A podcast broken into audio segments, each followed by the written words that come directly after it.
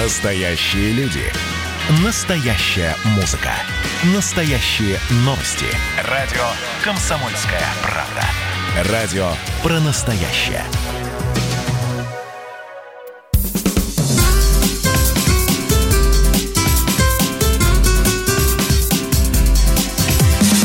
Программа с непримиримой позицией. Вечерний Мордан.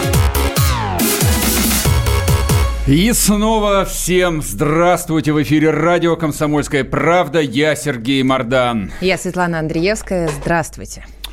Он а, очень желает пойти по пути Всемирной организации здравоохранения, которую Америка уже отлучила от финансирования, а там на минуточку речь шла о 400 а, миллионах долларов в год, которые Трамп обещал им больше не платить. ООН сегодня назвала убийство Флойда символом системного расизма сказала Верховный комиссар Организации Объединенных Наций по правам человека Мишель Бачелет или Бачелет. Бачелет. Один вопрос. Их кто за язык тянет? Зачем? Ну вот нафига они? Вот они живут в Нью-Йорке, не платят за парковку. Вот как с Макдональдсом. Вот ровно то же самое. Или современником. Дональд, Дональд, гаси их. Тем временем Лукашенко принял приглашение на парад Победы в Москве. Приедет к нам. Значит, как же, говорит э, посол России в Беларуси Дмитрий Мезенцев, как же белорусы провели парад 9 мая, Россия не провела, надо проводить. Ну, поедем, проведем парад. В общем, все будет хорошо. Высокомерно немножко. Ну ладно, нет, политический момент, потому что до сегодняшнего дня разговоров было достаточно о том, что, в общем, Лукашенко может и вообще не приехать, но учитывая довольно напряженные э, отношения, о которых мы говорили вчера, то есть арест Газпромовского банка, обещание Лукашенко вообще много кого еще арестовать, включая главу Газпрома, вплоть до того, там такие обещания делаются. Но вроде бы как а по телефону они слегка вопрос э, разрядили с э, нашим верховным главнокомандующим. Ну, а 24 мая, видимо, договорятся. Это как в, в Англии, война войной, а теоклок по расписанию. Да, теоклок по расписанию, да. И на параде Победы, я думаю, в общем, как бы каждый слегка отступится и придут к какому-то консенсусу. Ну и последняя прекрасная новость. Э, свалилась. Следственный комитет проверит на предмет коррупции Росприроднадзор. А почему это нас заинтересовало? В связи с а, главой этого странного ведомства, в общем, оно никогда не было на слух. Ну что такое? Это даже не Ростехнадзор. То есть это не те люди, которые закрывают торговые центры, потому что у них не работают пожарные выходы. Это какой-то Росприроднадзор. Вот, вот что-то можно украсть. Ничего. Ну, Пачку быть. бумаги. Как и выяснилось, выяс... можно. Да, и тут выясняется, что у главы этого ведомства Светланы Родионовой, а, ну, в декларации, соответственно, указано 400 тысяч рублей в месяц, небольшая квартирка площадью всего 60 квадратных метров. А у родственников а, нашлась квартира в Ницце, стоимостью 500 тысяч евро по курсу 2017 года, 33 миллиона рублей на фирму родителей. Ее пенсионеры родители, но при этом с 2015 года она туда умудрилась слетать 40 раз. Ну, в общем, как к себе. родителям как, к роди, Ну, ну роди, ну, в принципе, не, молодец, хорошая дочь, в принципе. Вот, мать чиновницы владеет квартирой площадью 120 квадратных метров в центре Москвы, а также, квадратно, а также квартирой площадью 189 квадратных метров еще в центре Москвы. Ну, в общем, а, есть чем поживиться. Ну, по крайней мере, Следственному комитету есть какие вопросы задать, откуда это все взялось. Ну, может быть, есть какие-то чудеса, которых мы не знаем. Ладно, обсудим это попозже. Поехали. Вечерний Мордан.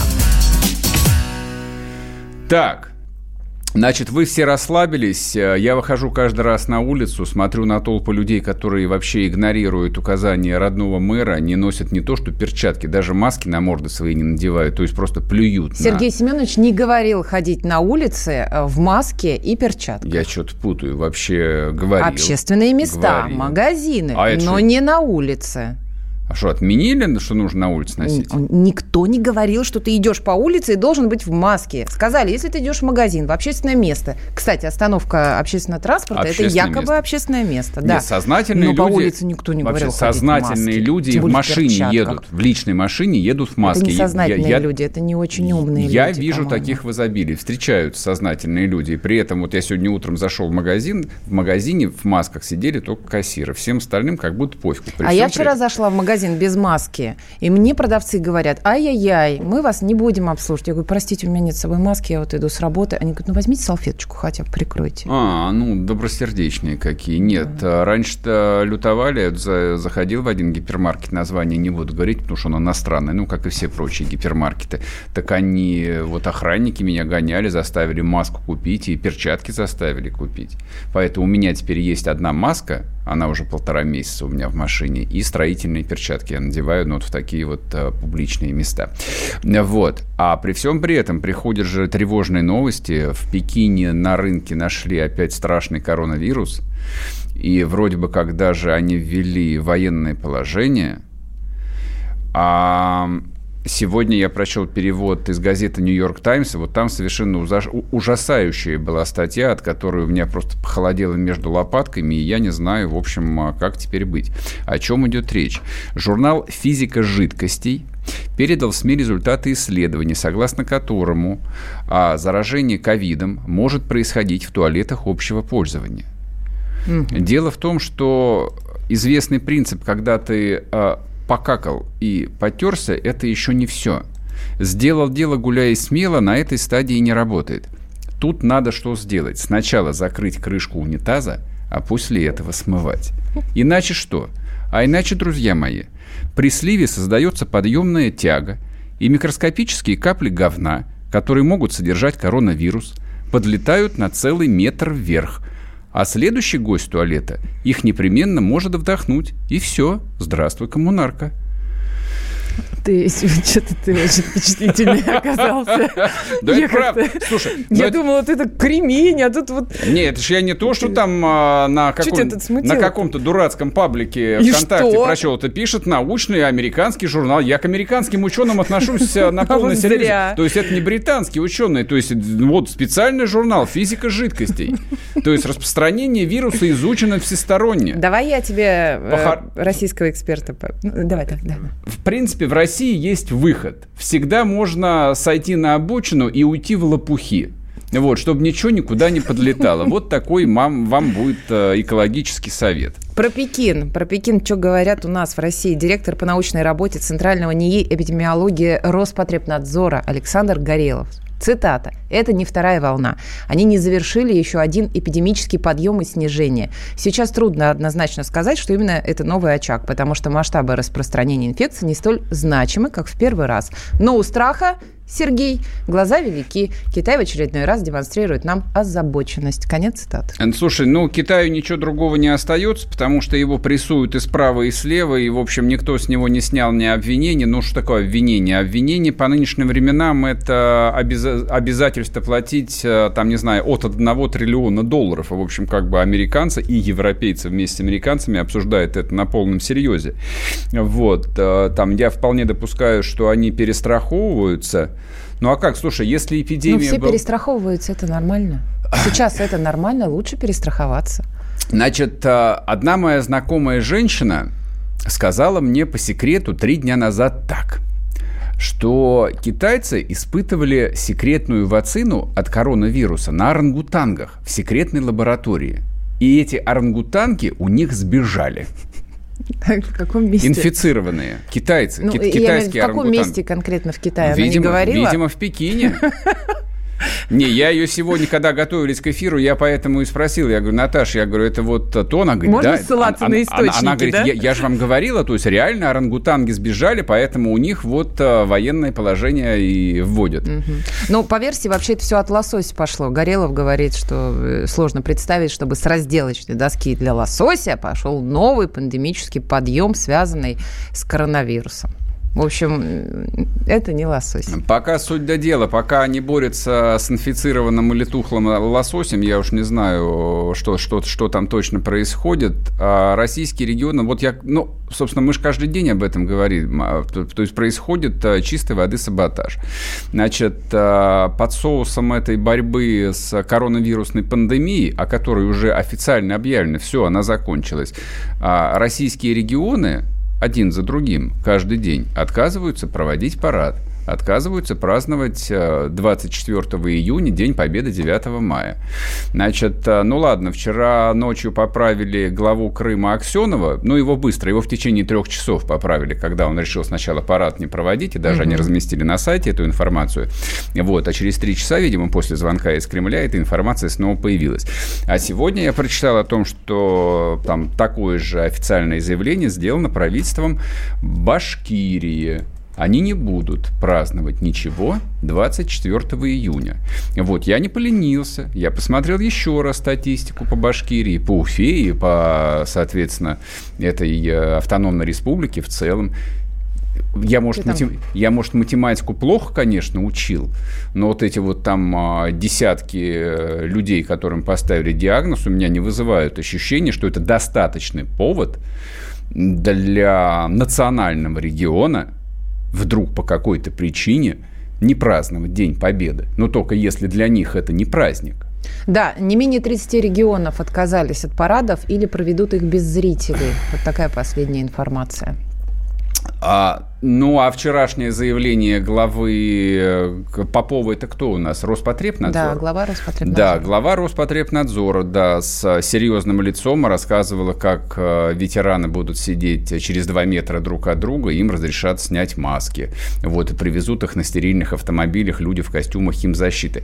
А мне кажется, вот с информационной политикой как происходит полный раздрай – вот, то есть кроме хаоса в головах, а, вот этот вот поток а, разнонаправленных новостей... Вот Это ни, просто ни, ответы на те вопросы, нич, которые ничего есть в народе. больше несет. Ну, ответы не пусть, очень, Пусть да. лучше про распространение коронавируса через говно рассказывают. Вот мне кажется, это здоровее. Вернемся после перерыва. Программа с непримиримой позицией. Вечерний Мордан.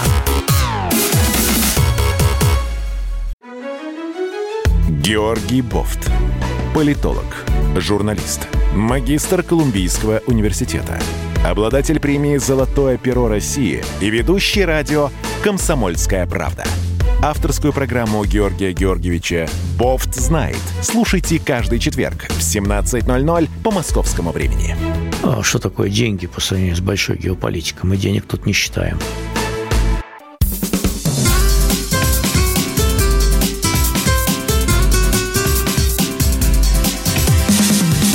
Программа с непримиримой позицией.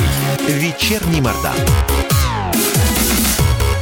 И снова здравствуйте в эфире радио «Комсомольская правда». Я Сергей Мордан. Я Светлана Андреевская. Здравствуйте.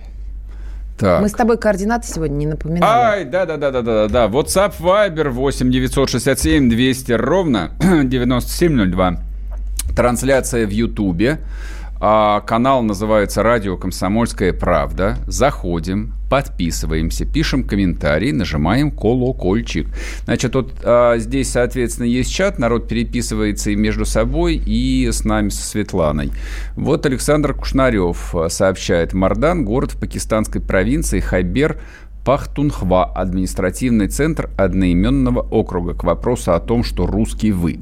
Дорогой товарищ, Мардан – это слово тюркского происхождения. Перевод можете посмотреть. А откуда имена тюркского происхождения э, появляются на Руси, ну, как вам сказать? Русские княжества входили в состав а, Монгольской империи в течение почти что 400 лет – и русские с тюрками, ну, которых позже стали называть татарами, в широком смысле этого слова, в общем, местами перемешались до полной диффузии. Ну, примерно как невозможно разделить э, русских и украинцев. Где заканчивается русский, начинается украинец, никто не сможет сказать. А разница между русскими и татарами происходит исключительно по вероисповеданию или по вероисповеданию, вероисповеданию. Вот, собственно, и все. А так, в общем, такой же вполне братский народ. Ну и как бы слова «сундук», «кафтан», «базар», и прочее – это слова тюркские. Мы их воспринимаем как слова русские. Это был кратенький ликбез. Ладно, переходим к следующей теме. Следующая тема прекрасная. Екатеринбургская епархия прокомментировала захват, захват женского монастыря а, отцом Сергием. С Хиегуменом. Он вообще да. с Хиегумена, да, с Хиегумена, отец Сергий, э, такой лютый человек с седой бородой, э, значит, э, в, стра- в, страш- в страшных облачениях. Он очень известный человек, да, на Урале. И, в общем, он боролся и с коронавирусом, и с гомосятиной. И вот теперь заперся в монастыре, никого туда не пускает, охраняют его казаки. Все это а, вранье. Что? Вранье, неправда это ну все. Как? Ничего он не заперся. Говорит, что я ни, ни у кого ничего не отбирал. И казаков там нет. Ну, конечно, не отбирал. ФСБшники сказали, что там никого нет. Так он этот монастырь э, создал с нуля, его не было. Что же значит отбирал? Там ничего, там было, там был лес тайга. Вот, он на этом месте построил женский, женский монастырь. Я так понимаю, что он... Очень долго строил, говорят. Да, что он, соответственно, был там священником-исповедником в этом монастыре. Это его монастырь. Вот. Пообщаемся с Евгением Стояновым, корреспондентом комсомолки в Екатеринбурге. Вот сейчас он нам расскажет, что же происходит в этом чудесном месте. Евгений. Да, добрый день. Здрасте. Здравствуйте. Ну и что, как там волнение? Как э, люди? Есть там казаки, были люди, они там или нет? Люди русские православные встали на защиту схиегумена Сергия или нет? Ну, казаков не было, но были люди православные, которые встали на защиту, например, Э, актер уральских пельменей такой. У нас есть Дмитрий Соколов, ага. Э, известный в Екатеринбурге человек. Павел Дацук, вот прям там а, во время службы я его прямо там видел.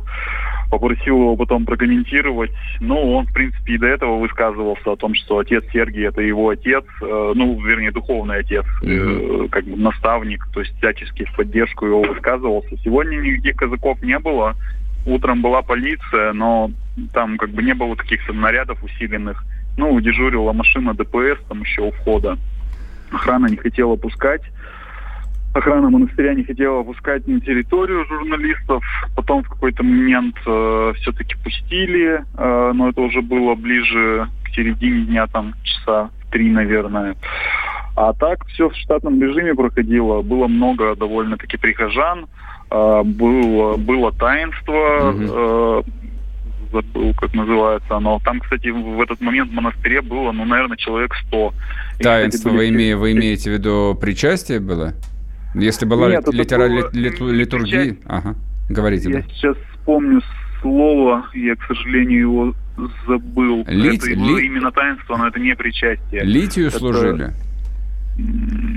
Ну, не суть Это важно, очень важно? Не важно. Не знаю, может, может и важно. Может, там отчитывали там от бесов кого-нибудь. Нет, нет, это было как, как обычная церковная служба, то есть вот эти вот песнопения, псалтыри и так далее.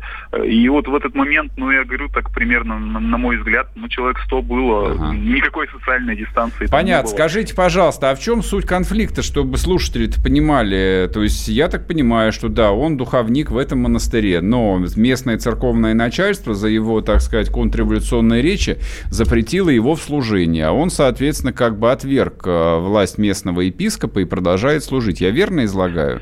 Ну, в принципе, да, вы верно сказали, да, да. Ну, ну он, и он, он же основатель этого монастыря. Да, это мы, уже, это мы уже сказали, да. Ага. Евгений, а почему сорвался брифинг местной епархии? Они все анонсировали, анонсировали, а сейчас я вижу информацию, что Значит, его нет, э, не будет. Говорят, что так и не смогли найти кого-то, кто бы выступил перед журналистами. Съемочные бригады, не дождавшись брифинга, уехали от здания епархии.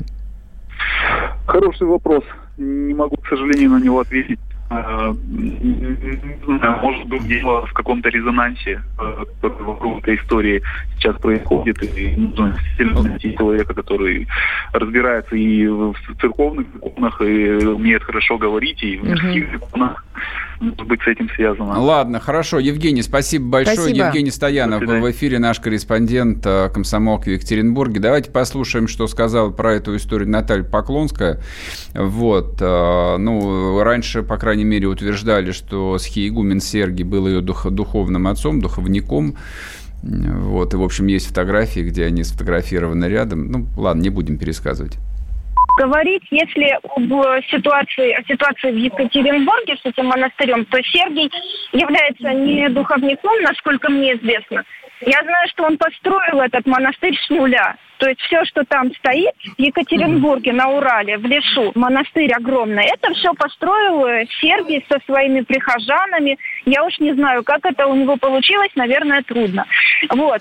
И сегодняшняя спекуляция на тему вот его, там, э, религии, РПЦ, это такая тонкая, болезненная тема для людей, что ну, я бы, я, я не беру смелость на себя где-то как-то там характеризовать характеризовать эту ситуацию. Могу сказать одно. Значит, что-то в РПЦ не все не все так в порядке и гладко. Ведь столько лет он работал в РПЦ, никто замечаний не делал. А здесь вот э, такая история. Я понимаю, все меняется. Но я не изучала его высказывания. Он не является мне духовником. Но ничего плохого mm-hmm. в его адрес я сказать не могу.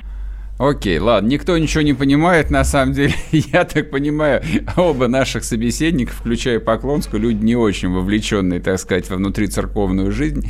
По крайней мере, ни один воцерковленный человек не использует э, в разговоре слово РПЦ, и он работал в РПЦ, говоря о схиегумене и... Ну расскажи, в чем там суть? Потому ну, что я, нет, я су- тоже очень послушай, много читаю. Суть, суть и, очень простая, и как понять. бы там это вот такой феномен старчества. Он а, классический старец. Угу. Значит, он учит людей, вводит их по пустыне и по водам объясняет. Ну, то есть его слово что-то значит. Да, то есть его не зря называют вот люди за глаза отцом, там духовный отец, он вводит, он объясняет, ну, условно говоря, как преподобный Серафим Саровский, которому народ шел со всей Руси, или как преподобный Сергий Радонежский, вот, или отец Иоанн Крестьянкин, если говорить там о новейшем времени, о 70-х, 80-х годах. То есть вот эта вот а, традиция старчества, она в русской церкви, там, она очень мощная. Вот, то есть это огромное движение. Люди ищут старцев, просто это вот такой духовный поиск. Им тесно в Евангелии, им нужен обязательно живой человек, который объяснит им, как жить, подскажет решение, снять, снимет с себя ответственность. Угу. Вот, я никак это не сужу, не то, что не осуждаю, даже не сужу это. Это, в общем, ну, такая вещь, которую за полторы минуты не обсудишь.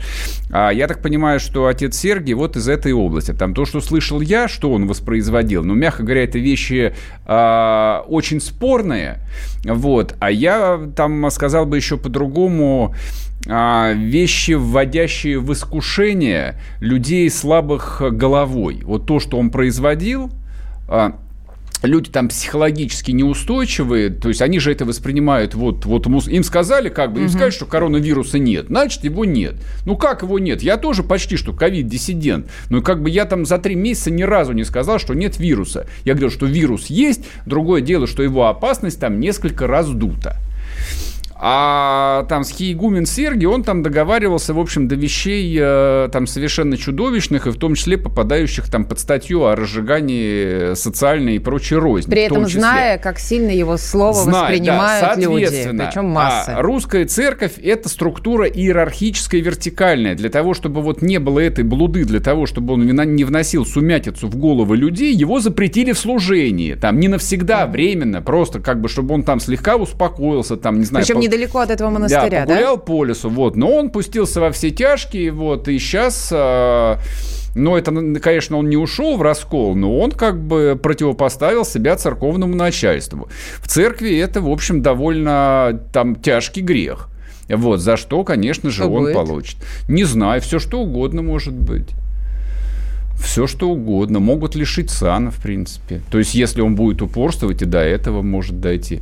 Ну, посмотрим. Не, ну, Екатеринбург это вообще такое странное место. Вообще Урал это странное такое вот место, где постоянно там духовные столкновения идут. Поэтому нам это интересно. Там же бесы боролись с собором, а вот теперь бесы искушают схиегумена. Вернемся после перерыва. Программа с непримиримой позицией. Вечерний Мордан. Ну что вы за люди такие? Как вам не стыдно? Вам по 40 лет. Что у вас позади? Что вы настоящем? Что впереди? Опомнитесь, пока не поздно. Вот вам мой совет. Ведущие нового утреннего шоу на радио «Комсомольская правда» уже совсем взрослые люди. Но ведут себя порой Особенно, когда собираются все вместе. Они обсуждают, советуют и хулиганят в прямом эфире. С понедельника по пятницу. Начинайте день вместе с программой «Взрослые люди». Ведущие Тутта Ларсон, Валентин Алфимов. Стартуем в 8 утра по московскому времени.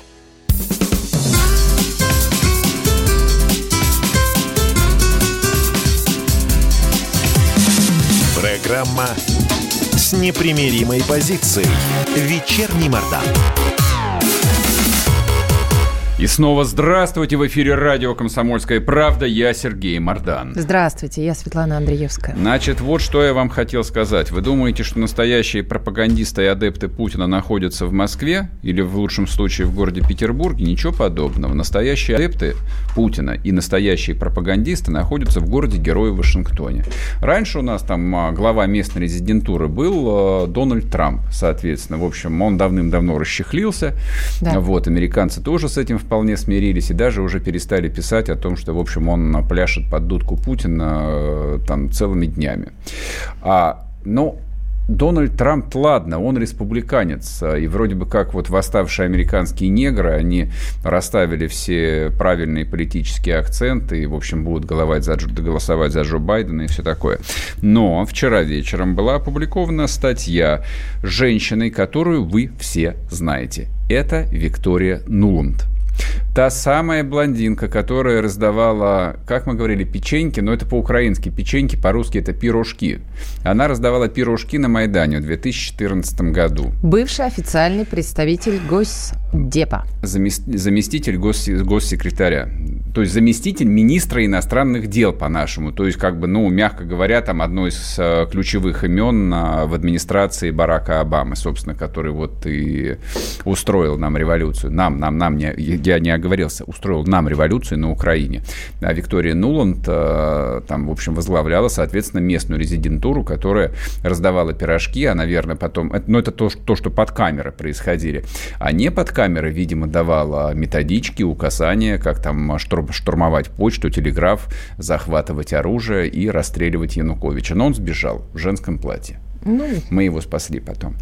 Вот. И, вот, и вот это самая Нуланд, которая является тоже видным а, демократом, членом а, Демократической партии США, который вот беспощадно борется с Дональдом Трампом, агентом Путина, соответственно, написала гигантскую статью в журнале Foreign Affairs, очень влиятельное американское издание, а, о том, как, э, соответственно, вот будущий американский президент, причем неважно, э, там, кто это будет, как ему необходимо выстраивать э, отношения с Россией, и причем там в самом начале оговаривается, что кто бы ни пришел, кто бы ни победил в ноябрьских выборах, ему придется снова to try with Putin, пробовать с Путиным.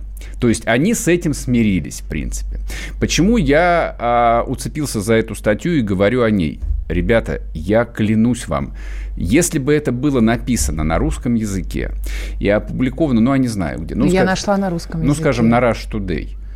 То есть вот тут же бы сказали, что кремлевские пропагандисты совсем потеряли берега, вот, и уже не знают, вот каким сладким медом обмазать своего идола и уж как вот э, превознести Путина до самых небес, как Туркменбаши. Так это еще будет, подожди. Эта статья написана действующим американским политиком, довольно известным, довольно влиятельным. Значит, о чем там идет речь? О чем они сожалеют, о чем они не сожалеют? А я из этого текста сделал первый вывод.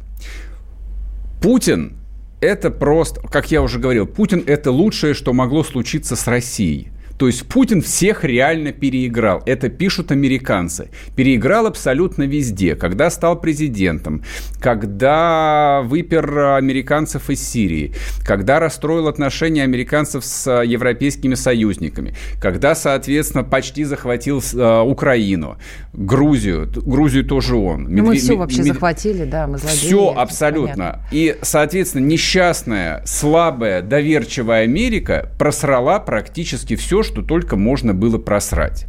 И вот сейчас они находятся у разбитого корыта и думают, что же им со всем этим делать. А рецепты следующие. Воспитывать молодежь. Ну, чем они активно занимаются, по-моему, всегда. Сейчас мы переходим, на самом деле, Нет? к серьезной части э, там, этого тейка. Я просто вот э, который месяц наблюдаю совершенно глупую, просто вот постыдно глупую иронию разного рода журналистов, которые пишут о том, что Навальный привлекает только шкалоту, Навальный интересен только шкалоте, Навального никто всерьез не воспринимают, а только тинейджеры. Взрослым людям понятно, какой он идиот. Это то, что ему заказывают. То есть в этом тексте там отведено несколько больших абзацев, а по то, как американцы видят себе стратегию в плане коммуникации с народом России. Они специально говорят, то есть там указано, что их интересует аудитория в возрастной группе от 16 до 30 с небольшим лет – это поколение, на которое делается ставка. Это поколение, на которое они считают необходимым влиять, в которое нужно инвестировать, которое нужно воспитывать. Это, собственно, вот ровно все то, чем они занимались последние 30 лет и до этого на самом деле по всему миру не только в России. Это происходило в Грузии, это происходило на Украине, это происходило в Прибалтике. Ну, будем говорить только о территориях, которые, в общем, нам понятны, интересны и с которыми нас хоть что-то эмоционально связано. А, значит, а, там предлагается рассмотреть возможность введения безвизового въезда в Соединенные Штаты для россиян моложе 30 лет. Для, mm-hmm. для американцев это совершенно неслыханно. То есть это не какой-нибудь там Евросоюз, который дал безвиз грузинам или украинцам. Штаты никому никакой безвиз не дают. Условно говоря, там а, безвиз имеют а, Великобритания и Израиль. Ну, понятно почему. Потому что Великобритания – это ключевой союзник в Европе, ну и вообще как бы союзник номер один. Израиль – это ключевой союзник на Ближнем Востоке. А все остальные стоят в общей очереди.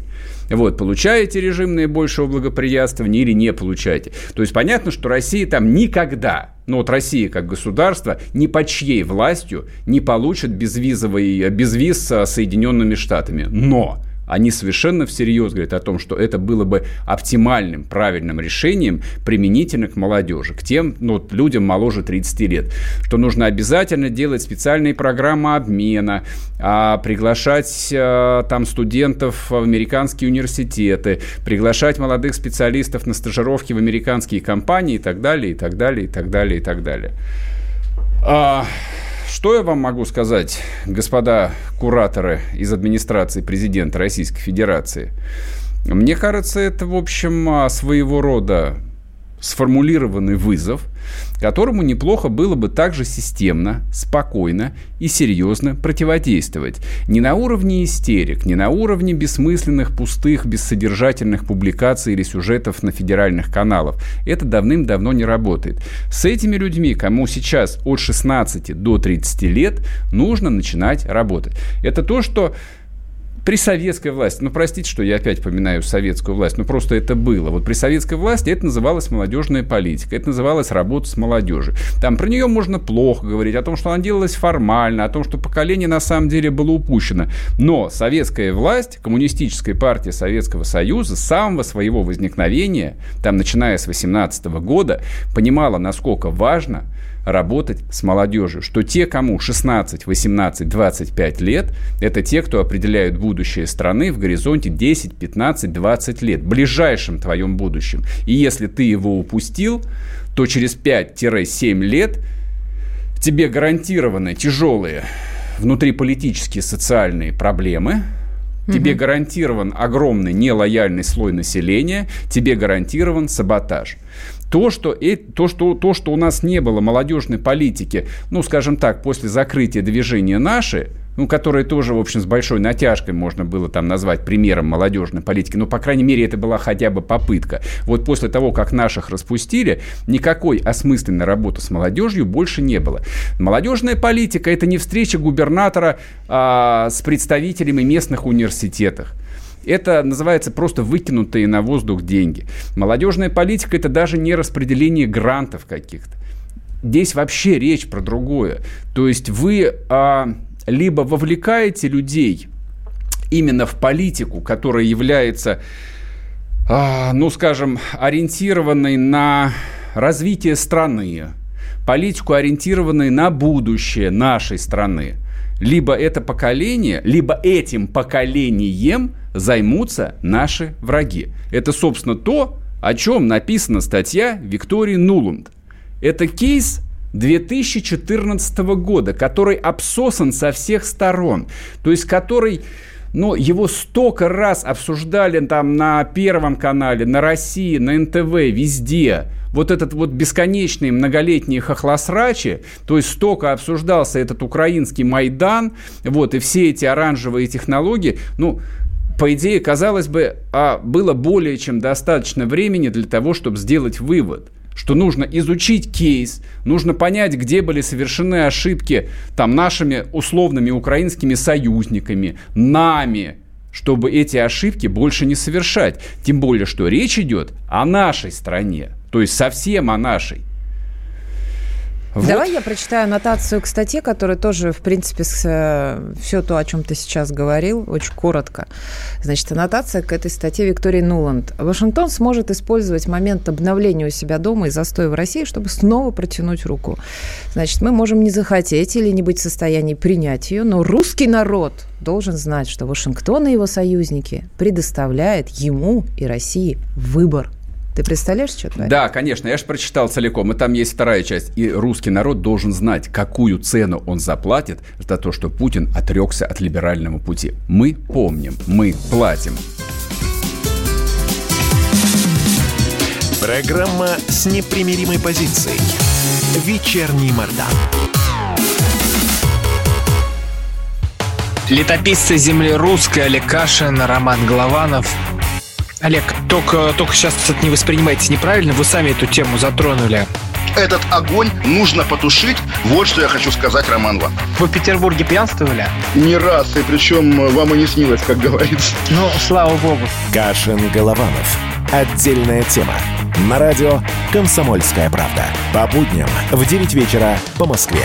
Про что наша программа мы уже поняли давно. Еще Никита Сергеевич Михалков нам все объяснял.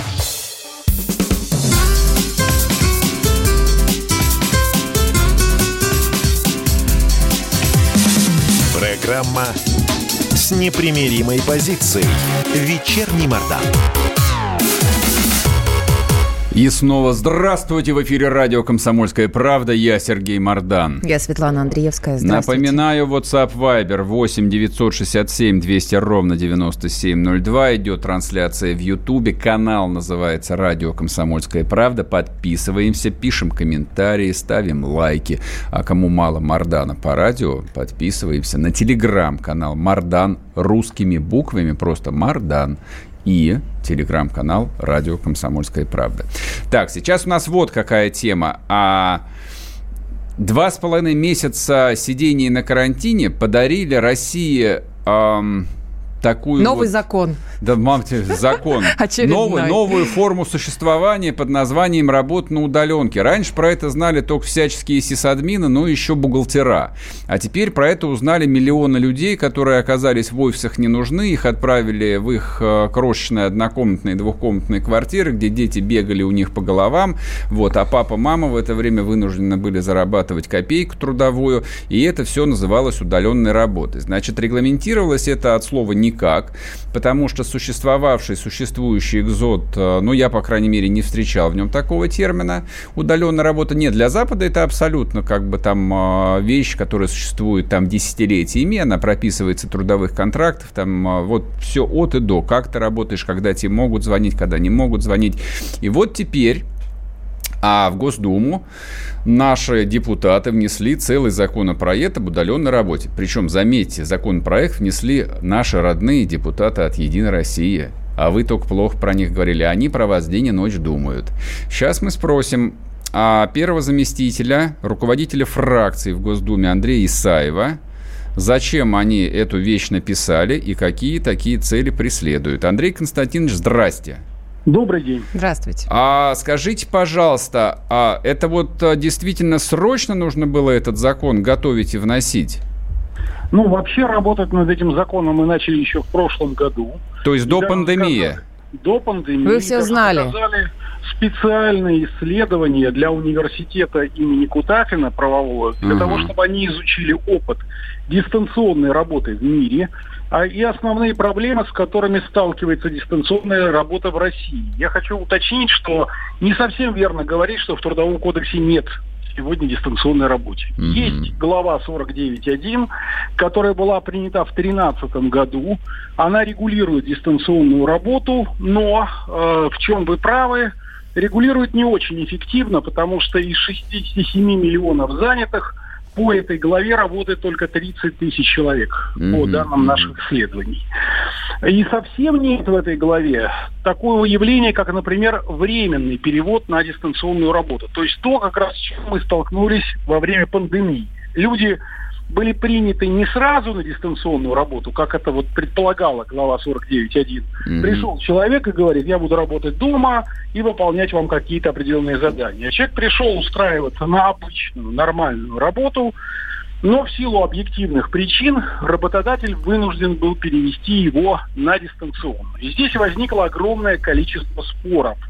Во-первых, уменьшается при этом заработная плата или не уменьшается.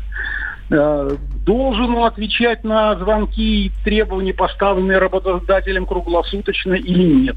Угу. Кто платит за всю эту музыку, условно говоря? Работник пошел работать домой, в офисе он работал на оборудовании работодателя. За интернет и электричество платил работодатель. Кто платит сейчас? Все эти вопросы породили огромное количество споров. Мы проводили опрос в 83 регионах на базе приемных нашей партии опросили почти 20 тысяч человек. Так вот, из них примерно 24% сказали, что столкнулись в этой ситуации с нарушением их трудовых прав. Так они оценили ситуацию. Угу, Но, что важно, 41% опрошенных сказал, что хотел бы остаться на дистанционной работе и после завершения карантинных мероприятий. Интересно, а кто конкретно? То есть из каких областей хотели бы остаться? Не знаете? А, это люди в разных, 83 региона. Мы опрашиваем, вы имеете в виду области географические да. или... О, область работы, занятия. Область работы. Ну, конечно, в первую очередь, это люди, которые могут э, работать, что называется, из любой точки был бы компьютер, да, это программисты, бухгалтеры, э, это э, инженеры по определенным специальностям. А, и э, в этой ситуации, когда действительно такая востребованность есть, более того, примерно 25% э, э, всех фирм заявили уже по тем опросам, которые мы также проводили, что хотят оставить на удаленке как минимум 20% своих работников. Для работодателя это прямая экономия средств на аренду офиса. Для работодателя это понятно. Меня вот это более всего и смущает, что это, то есть удаленка, по крайней мере в русском изводе, это такая абсолютно антисоциальная штука. А, то есть все издержки по факту будут перекладываться на работника, да, Именно а работодатель будет просто экономить на аренде. Именно для этого мы подготовили наш законопроект, чтобы этого не произошло. А, а Поскольку а, угу, угу. Общая логика Трудового кодекса состоит в том, что он защищает в первую очередь в этих взаимоотношениях работник-работодатель работника, угу. поскольку мы понимаем, что работник в договорных отношениях является более слабой стороной. Поэтому а, трудовой кодекс должен оговорить те обязательства, которые у работодателя перед таким работником возникают.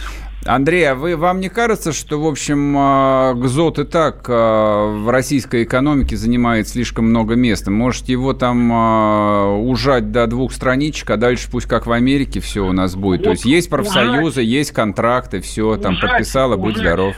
Ужать для двух страничек в российской экономике будет означать, что все отдано на откуп работодателя. Так хорошо, это же эффективность Именно. будет какая? За то, какая низкая будет заработная плата, какая высокая степень эксплуатации работников. Вы знаете, просто вот э, только вчера имел по этому поводу разговор э, там с известным экономистом, он у нас э, был в эфире, Дмитрий Белоусов. Он сказал, что болезнь российской экономики заключается именно в том, именно в избыточном количестве рабочей силы, с которой работодатель ничего не может сделать. То есть даже людей сократить не могут.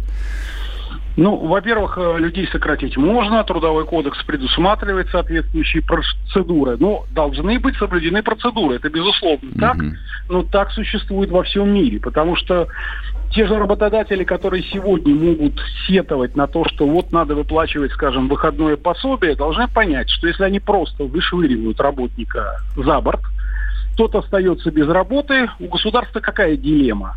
Платить ему пособие, да. Совершенно верно. А откуда он возьмет, государство возьмет Ясно, это пособие? Да. В виде налогов с этих же работодателей. Я понял. Андрей, спасибо большое. Мы сейчас уходим на перерыв. В эфире у нас был Андрей Исаев, первый заместитель руководителя фракции «Единая Россия» в Госдуме. Ну и просто, чтобы совсем вам было радостно и хорошо. А Давай еще... 10 секунд Да, ненависти. в Москве, в Москве предложили начинать рабочий день с 6 утра.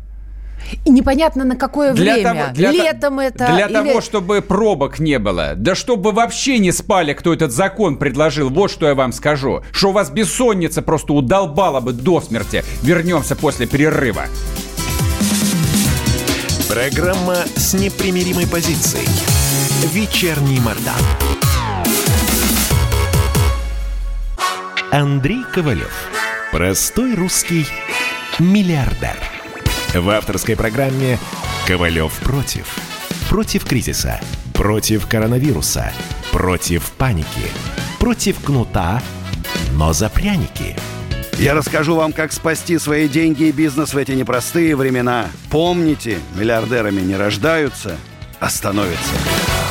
Ковалев против. На радио «Комсомольская правда». По будням с 10 вечера до полуночи по московскому времени.